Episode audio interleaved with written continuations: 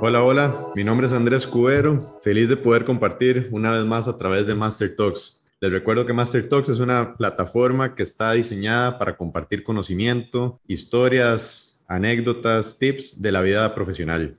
Esta primera temporada está abocada al área de la construcción, no solamente en la parte técnica, sino como vimos ya en otro episodio con Cristian, también la parte más humana de habilidades blandas, de comunicación y demás. Hoy contamos con el agrado de tener a Andrea. Andrea Zúñiga es ingeniera electromecánica, pero además de eso, amiga, profesional, que ya lleva muchos años estar entre cables, tubos, construcciones. Darle la bienvenida, Andrea. ¿Cómo vas? Hola Andrés, muchísimas gracias. Feliz de estar aquí otra vez. Encantada de compartir vivencias que generen preguntas y que se generen dudas. Es, parte de, todo esto y, del objetivo de este proyecto.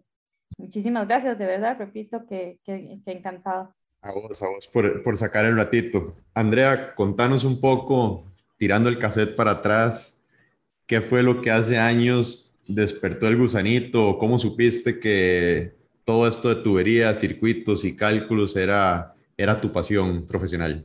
Bueno, vamos a ver, a decir verdad, y creo que lo comentamos eh, en, el, en, el, en el pasado podcast, que yo realmente no sabía qué iba. O sea, nunca lo supe en realidad hasta que estuve total y completamente inmersa en la profesión, digamos, empezando la profesión. ¿Cómo escogí electromecánica? Pues di, en su momento tenía 17 años, yo acababa de salir del colegio, yo cumplo en noviembre, entonces tenía que escoger carrera y realmente no sabía muy bien qué quería, pero no escogí tal vez mi profesión por mi gusto, sino por mi personalidad.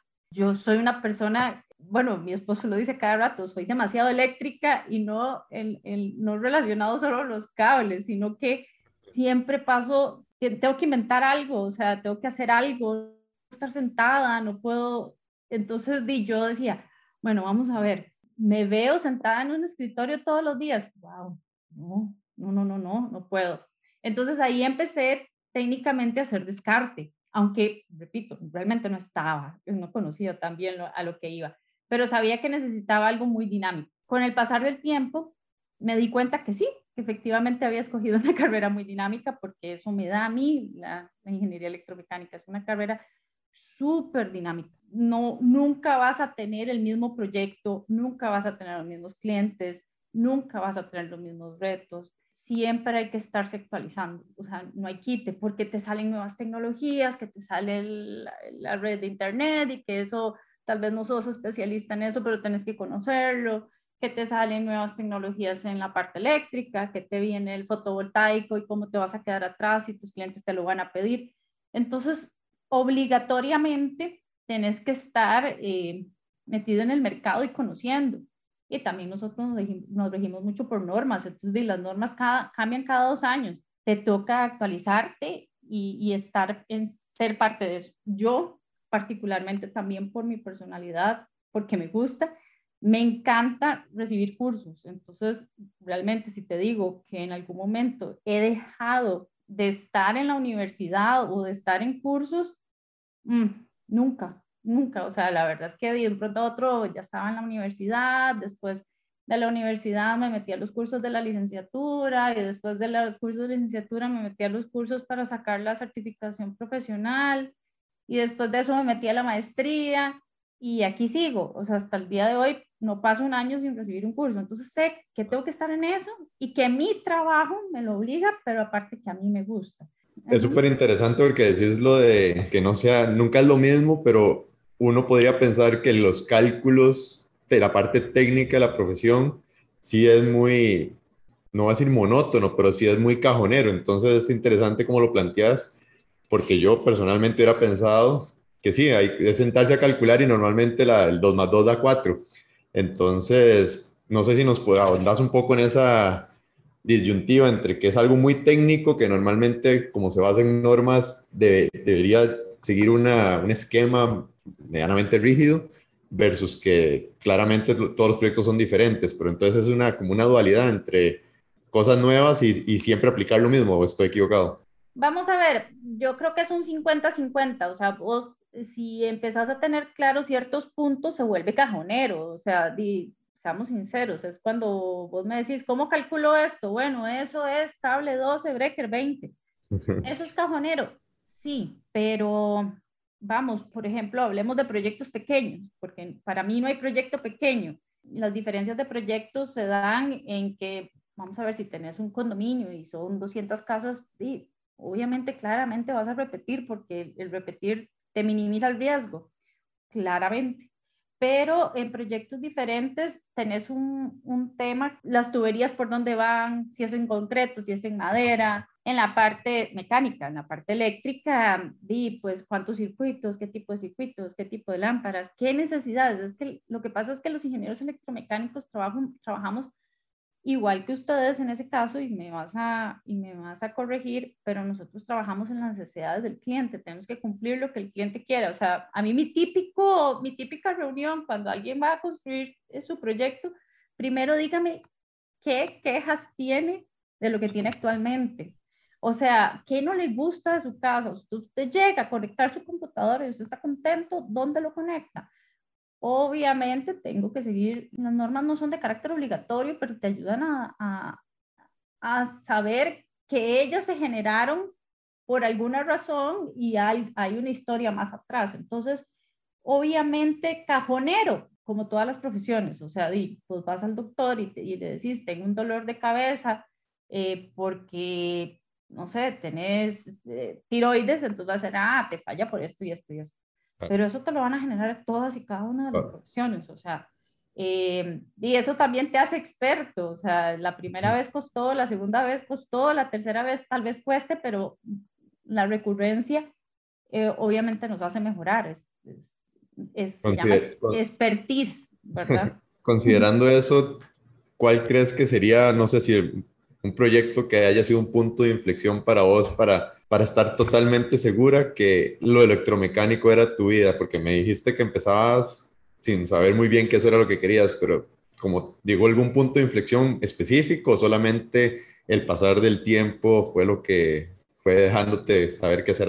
Eso era lo que ibas a dedicarte el resto de tu vida. Bueno, vamos, no, no, no sé decirte si hay un proyecto que yo hubiese dicho, ok, no me equivoqué, o voy a cambiar de carrera a medio camino. La verdad es que nunca me o sea, siempre me, entonces. siempre me he preguntado si tomé la decisión correcta, pero yo creo que todos, o sea, ¿quién no se ha preguntado, hey, qué chiva haber estudiado tal cosa, qué chiva? O sea, como que uno siempre tiene el, el hubiera, uno siempre lo tiene. Lo, pero, pero hubo alguno que fue, que fue más bien como, qué chiva, estoy seguro, esto era lo que era lo mío.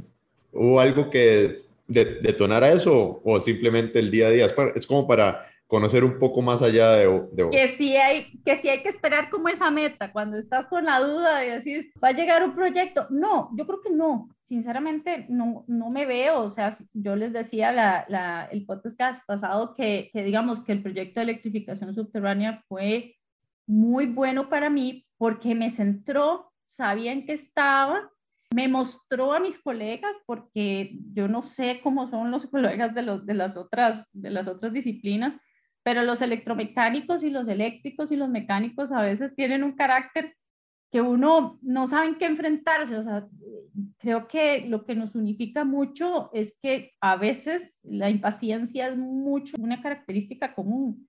Entonces, cuando te enfrentas a jefes, em, digamos, me pasó en el proyecto de electrificación subterránea, que fue una historia que me ha marcado mucho.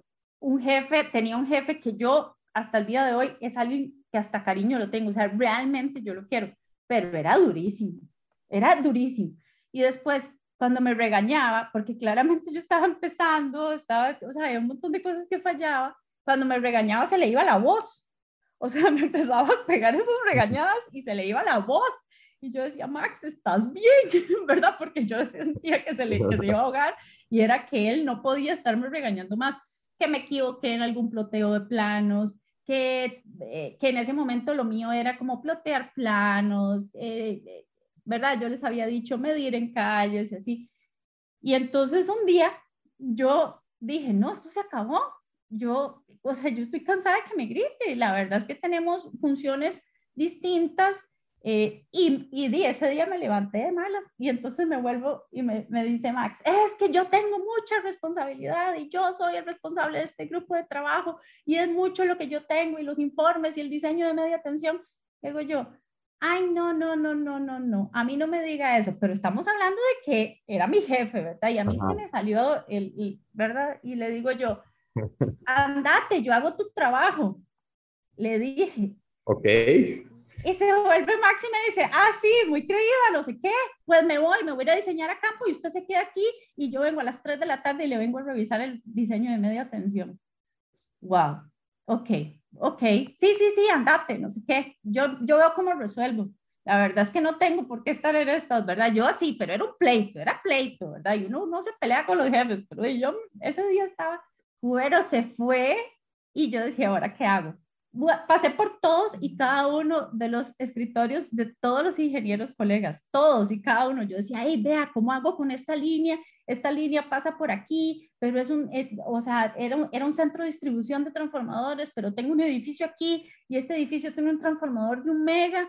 Y es que, y en esta parte, era toda esta parte de la clínica bíblica y todo eso. Y yo decía, ¿en qué enredo me metí? Pasé por el jefe, el, el jefe, jefe, jefe, jefe, jefe de todos yo le decía a don Ismael, es que no sé hacer esto, vení, vení, yo te explico. ¿Y qué pasó? Le digo, yo es que me agarré con Max y yo le dije que yo lo podía hacer y yo realmente no lo sé hacer. Ese día todos, todos los ingenieros, todos los jefes se sentaron a explicarme y a enseñarme cómo hacerlo.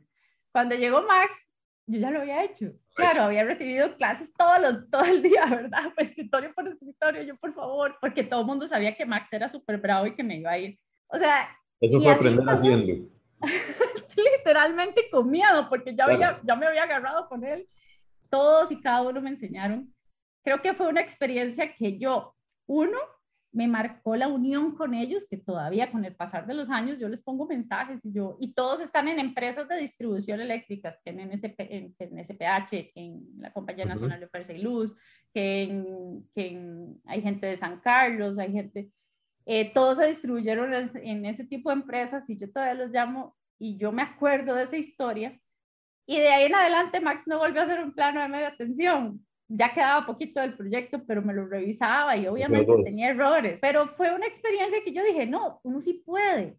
Eh, duro, pues fue un pleito, sí, fue una experiencia complicada, era muy joven, era muy madura, pero eh, yo dije, ok, yo sí voy a poder con esto. Abrió una nueva posibilidad dentro de la empresa. Sí, sí, sí. Claro yo les dije la vez pasada, yo he tenido muchos comienzos. Hubo otra que empezando en construcción, porque a mí me costó mucho pasar de diseño a construcción, o sea, muy pocas personas querían darme la oportunidad porque venía de otro ritmo y decían que no, que es que la construcción era distinta al diseño, yo venía del Hospital San Juan de Dios, entonces decían, no, pero es que la construcción, bueno, de todo, y el primer día de, de una construcción se me vuelve uno de los jefes, jefes, jefes grandes de la constructora y me dice, a mí me parece que esto está muy polla para esto. No sé qué estás haciendo aquí, pero, pero a mí me parece que no lo vas a lograr. Y yo me daba vueltas alrededor el señor, delante de la, de la sala de reuniones de toda la construcción y yo decía, trágame tierra. Y yo lo único que le dije es, mucho gusto, di, mi nombre es Andrea Zúñiga, ¿qué le iba a decir? Delante de todo el mundo me había dicho que era una polla. Y yo, ok, ok, todo bien, todo salió bien. Una persona que también respeto mucho, o sea, y su empresa es una de las... Ahora que lo mencionas, Andrea, ¿qué, ¿qué te gusta más hoy en día? ¿El diseño, el cálculo, toda esta parte de, de previa o el día a día en la obra? Uy, vamos a ver, de todo saco algo. Eh, sinceramente, si, si, tuviera que escoger, escogería como me mantengo ahorita, que hago de todo. Eh, y te voy a decir por qué. El diseño me permite tener un libro a la par y a mí me gusta. O sea, a mí me gusta como que me pregunten, hey, pasa esto, ¿qué, qué hago si un tubo MT lo tengo con una, con una caja plástica? Entonces yo me voy a revisar y yo, pucha, ¿cómo hago para aterrizar eso? No estoy tan segura. Eso me gusta mucho pero la construcción tuvo y tiene algo que a mí me marcó mi carrera profesional. ¿Ves? Ahí, ahí algo me marcó. El manejo de los materiales. O sea, eh, conocer que, que, hay un tornillo estufa, que hay un tornillo mariposa, que yo no puedo poner a un operario a decirle, vea, hágame un favor, guinde eso ahí. De mucho gusto, muchas gracias. ¿Cómo quiere que guinde eso ahí? O sea, pero eso entonces yo me puedo volver y decir, agarra porfa un tornillo mariposa porque no nos va a aguantar o, o busca el full ring para guiarlo porque eso pesa un poco más, no es tanto de una estructura, pero sí hay que guiarlo o hey, mira, la verdad no tengo la menor idea cómo vas a cablear eso en esta distancia sin caja de registro y con ese diámetro que no cumple, porque ya lo he vivido y ya sé lo que cuesta. Entonces, esa dinámica de los materiales a mí me, me marcó, porque realmente estar en una bodega de una construcción grande te ayuda a conocer un montón. En lo eléctrico y en lo mecánico ni que se diga, o sea, a veces uno se para al frente, arriba de una construcción y se dice, esa ventilación está mal hecha. Bueno, ¿cómo quiere que la haga? Ah, no es lo mismo que ya hayas armado una batería a simplemente haberla dibujado. Entonces, de todo se saca. Eh, igual estuve, tuve mi experiencia en mantenimiento, que fue dura, sinceramente, o sea, me gusta el mantenimiento, pero si tengo que escoger un poquito, lo dejo de lo lado. Dejaría de último. sí, o sea, si, si, la vida me permitiera escoger, tal vez lo dejaría de último, eh, porque, porque mi experiencia en mantenimiento tal vez, o sea, no fue tan intuit, o sea, no estuve 24/7 en mantenimiento, o sea, brindaba como, yo les contaba que yo estuve en el, en el, en el Juan Santa María y, y entonces era como, estuve ahí, pero no estaba tan dentro, entonces técnicamente yo era la mostacilla, entonces me llamaban solo para las emergencias, era, era, el Juan Santa María, corra. Claro. Em, igual en el, en el San Juan de Dios, o sea, que es una experiencia, el San Juan de Dios es sin duda alguna la experiencia hospitalaria para un electromecánico, es algo que yo eh, cargaré con ese saco toda mi vida, porque fue chivísima, o sea, fue chivísima haber aprendido cómo funciona un hospital por algo creo que dicen que los, solo, solo más complicado que un hospital es una estación nuclear o algo así. sí, con la ventaja que la estación nuclear uno puede decir, ¿puedo apagarlo un segundo? Ese no se podía apagar. No, porque hay vidas. Andrea, una pregunta para acá, ya casi que hay que cerrar, pero no me gustaría dejarlo de lado. ¿Cómo lo catalogarías? Porque dijiste que lo importante era que siempre tengas la reunión con los clientes, o sea, está la parte humana, pero ¿cómo catalogarías la ingeniería electromecánica? Una, ¿Como una profesión técnica? ¿Una profesión um, más hacia la parte humana, social? ¿Cómo, ¿Cómo harías esa...?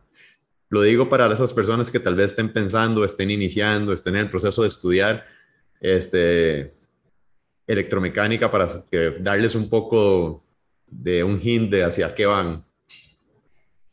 Vamos a ver, volvemos al caso. O sea, hay profesiones que te permiten pero que tu personalidad te tira a otras cosas. O sea, la ingeniería electromecánica es una carrera técnica.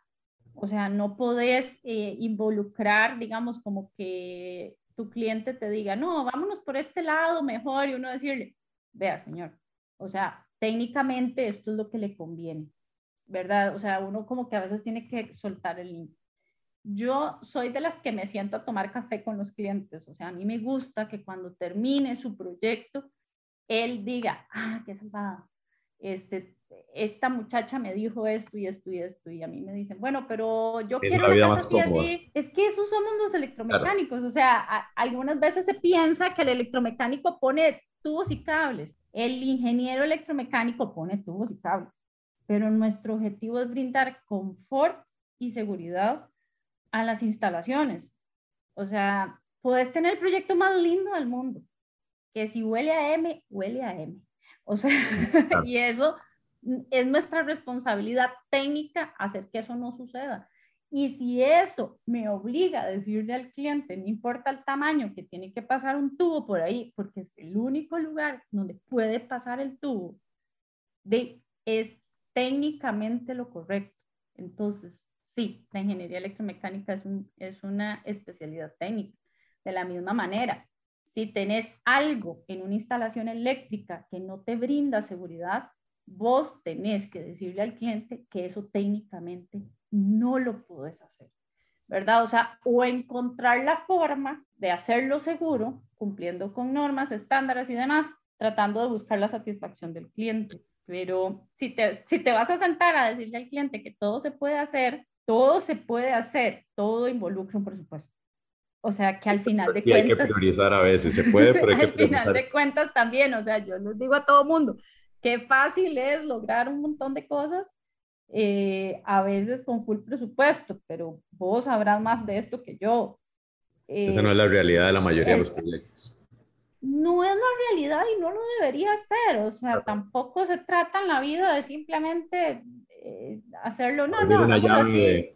Eh, exacto, porque entonces, ¿dónde está el objetivo de un proyecto? De una buena ingeniería. Exacto. Andrea, si tuvieras que dar uno, dos, tres tips básicos y rápidos, ¿qué sería lo primero que, estar, que estarías atenta o que alguien debería estar atento cuando llega una inspección, siendo ya con muchos años de experiencia como vos o alguien muy novato, como alguna vez te dijeron, siendo el pollito o la pollita? ¿Qué sería lo primero que dan fijarse en una inspección electromecánica? El personal, el personal. ¿Quién, o sea, si vos estás, si te pones a hablar con, con el fontanero, el supervisor, y vos como inspector no estás contento con las respuestas, ese es el primer día para decir, su fontanero no tiene experiencia, estamos metidos en un enredo. O sea, sí, todos tenemos derecho a ganar experiencia, pero no a costas de los clientes, o sea, a costas de tu propio jefe. Eso sí, o sea, no es justo que el que paga le traigan al fontanero que no conoce sabiendo que la fontanería prácticamente tenés una oportunidad y te puede fallar y te falla toda la vida, por ejemplo. Igual en la parte eléctrica tenés tal vez, te puedo decir un margen, pero si vos te, te, pones a conversar con el supervisor eléctrico o con el electricista que tenés en campo y no te convence su trabajo, vas a tener problemas toda la construcción. Tanto que yo siempre le digo a la gente, o sea, vamos a tener problemas, usted escoge, o sea, necesitamos a alguien con más experiencia, pero claro, eso es un feeling en el que vos decís, este sí lo logra en esta construcción o este no lo va a lograr en esta construcción yo de verdad, honestamente, le digo a la gente, o sea, es horrible porque es como depender, o sea, que la gente, el trabajo de los demás dependa de vos, pero ojo, todos los proyectos, grandes, pequeños, hay muchas ilusiones y mucha gente metida en el medio como para ponerlos a arriesgarse cuando vos sabes que es un riesgo si no tenés a al personal de campo adecuado. Eso por un lado. Dos, mi segundo tip es acérquense a aprender y sean humildes para aprender. Algunas veces uno de los dos lados llegas a, una inspección como diseñador y entonces te topas gente que en, campo que no, estás no están dispuestos a aprender y tal vez no sea aprender, a escuchar, a decir, y tal vez si lo hacemos de esta manera, ¿qué les parece? ¿Verdad? Y tal vez escuchar te lleve a aprender, que está bien. O sea, y es, y es de los dos lados, porque a veces te topa gente de campo que uno dice, y este señor me lleva años luz, y qué honor cuando te topas a esa gente en la calle que dice, me lleva años luz, qué chiva, voy a aprender algo nuevo. Entonces, tener la humildad siempre de saber que no importa cuántos años tengas, es bueno aprender de todos. A veces hay gente joven también, si quieres un tema de edad, que te dice, hey, es que yo, ingeniera, yo lo hice así ah, en serio, la verdad es que nunca lo he visto, veámoslo a ver cómo lo haces. Y ahí vos empezás a estudiar tus pros y tus contras. Tres, yo soy de las que llego y digo, ay, ¿saben qué? Yo no sé, tengo que estudiar a ver si llego, déjenme llegar a la oficina, abrir el libro, abrir la norma, a ver si le llego, porque la verdad es que no sé, no tengo la solución en este momento. O también existe tu medio, ¿verdad? Obviamente que tienes tus colegas y decís, hey, ustedes ya han resuelto esto, ¿cómo lo han resuelto? Entonces, digamos que esos serían mis tres, mis tres tips. Eh, siempre estar dispuesto a aprender, siempre tener la humildad de aprender, siempre estar dispuesto a capacitarse, es algo que yo realmente creo en eso. O sea, honestamente, yo soy mejor ingeniera porque en algún momento llevé varios cursos que me hicieron crecer y tuve colegas de muchos años a la par, que fueron compañeros míos y, y, realmente fue muy bonito y aprendí mucho de ellos. Todavía los veo, todavía son compañeros en, en ciertos cursos, entonces es, es muy chido. Súper interesante, Andrea. Tristemente el tiempo como ya parece que es una frase cliché en todo lo que tiene que ver con entrevistas, con conversaciones, el tiempo nos ha ganado. Agradecerte otra vez el rato, el compartir estas primeras pinceladas, el abrirnos los ojos a muchos que tal vez pensábamos de una forma los electromecánicos como la parte nada más técnica y al final siempre lo más importante y eso me alegra mucho es confort y satisfacción del cliente, que al final entonces termina siendo muy humana también la, la relación. Muchísimas gracias por, por el rato. Les recuerdo a todos que para el final de cada temporada temática habrán algunos cursos que estoy seguro que después de escuchar a Andrea les podrán llegar a interesar. Los estaremos anunciando en el momento oportuno. Eh, no sé si querés un último mensaje, Andrea, para cerrar el capítulo de hoy y dejando, como siempre, abierto el debate para que nos den sus ideas, nos den sus comentarios. Síganos en nuestras páginas de Facebook, Instagram y Spotify. Díganos qué les gustó y qué les gustaría saber más para poder hacer este, esta aula virtual un poco más amena para todos. Andrea. No, más bien muchísimas gracias. Eh, en mi caso, siempre la oportunidad de hablar es una gran oportunidad y, y de verdad espero que, que ayude, que sirva y que a los que tuvimos nuestras dudas en su momento, no importa la profesión, sepan que todos los hemos tenido y es parte del proceso y está bien. Y no nos saltemos los escalones, y uno a uno eh, se disfruta más y, y, y no hay necesidad de volver cuando ya estemos arriba. Súper. Muchísimas gracias, Andrea. A todos, gracias por escucharnos. Un abrazo y hasta que nos volvamos a encontrar.